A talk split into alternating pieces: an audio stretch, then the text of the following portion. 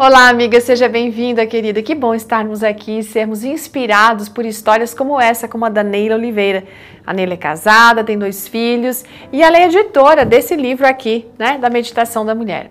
Ela vem contando que ela estava num fim de semana bem agitado com seu marido, eles viajaram para uma outra localidade a fim de contribuir com a igreja, com palestras e tal. E na manhã de domingo, a Neila ia falar para um grupo bem grande de líderes do Ministério da Criança e do Adolescente da Igreja Adventista naquela região. Ela precisava fazer uns ajustes no material, então ela pensou assim: não, eu vou acordar amanhã bem cedo no domingo para fazer isso. Só que às quatro da manhã ela já foi acordada com o marido, com uma crise de enxaqueca.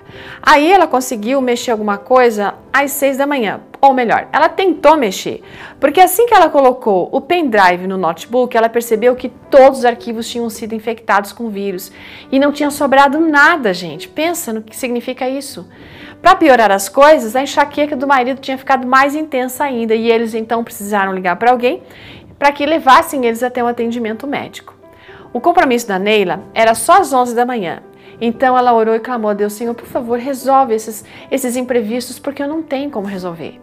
Assim que alguém levou eles ao hospital, e essa mesma pessoa que levou eles ao hospital também pegou o pendrive da Neila e levou para alguém que era técnico para poder, assim, que desse uma olhada. A Neila ficou ali com o marido até as 10 horas da manhã no hospital. E daí, enquanto ele voltava para o hotel para se recompor e tal, ela foi lá para o local do evento. E o pendrive, gente, foi entregue para ela a tempo, totalmente recuperado. Graças a Deus, hein?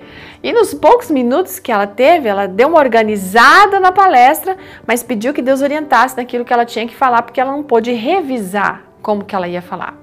Quando ela estava se levantando para se apresentar, ela escutou uma voz de Deus assim dizendo assim para ela: Neila, não fale nada do que aconteceu nessa manhã, não fale de dificuldades, só glorifique meu nome. E foi isso que ela fez.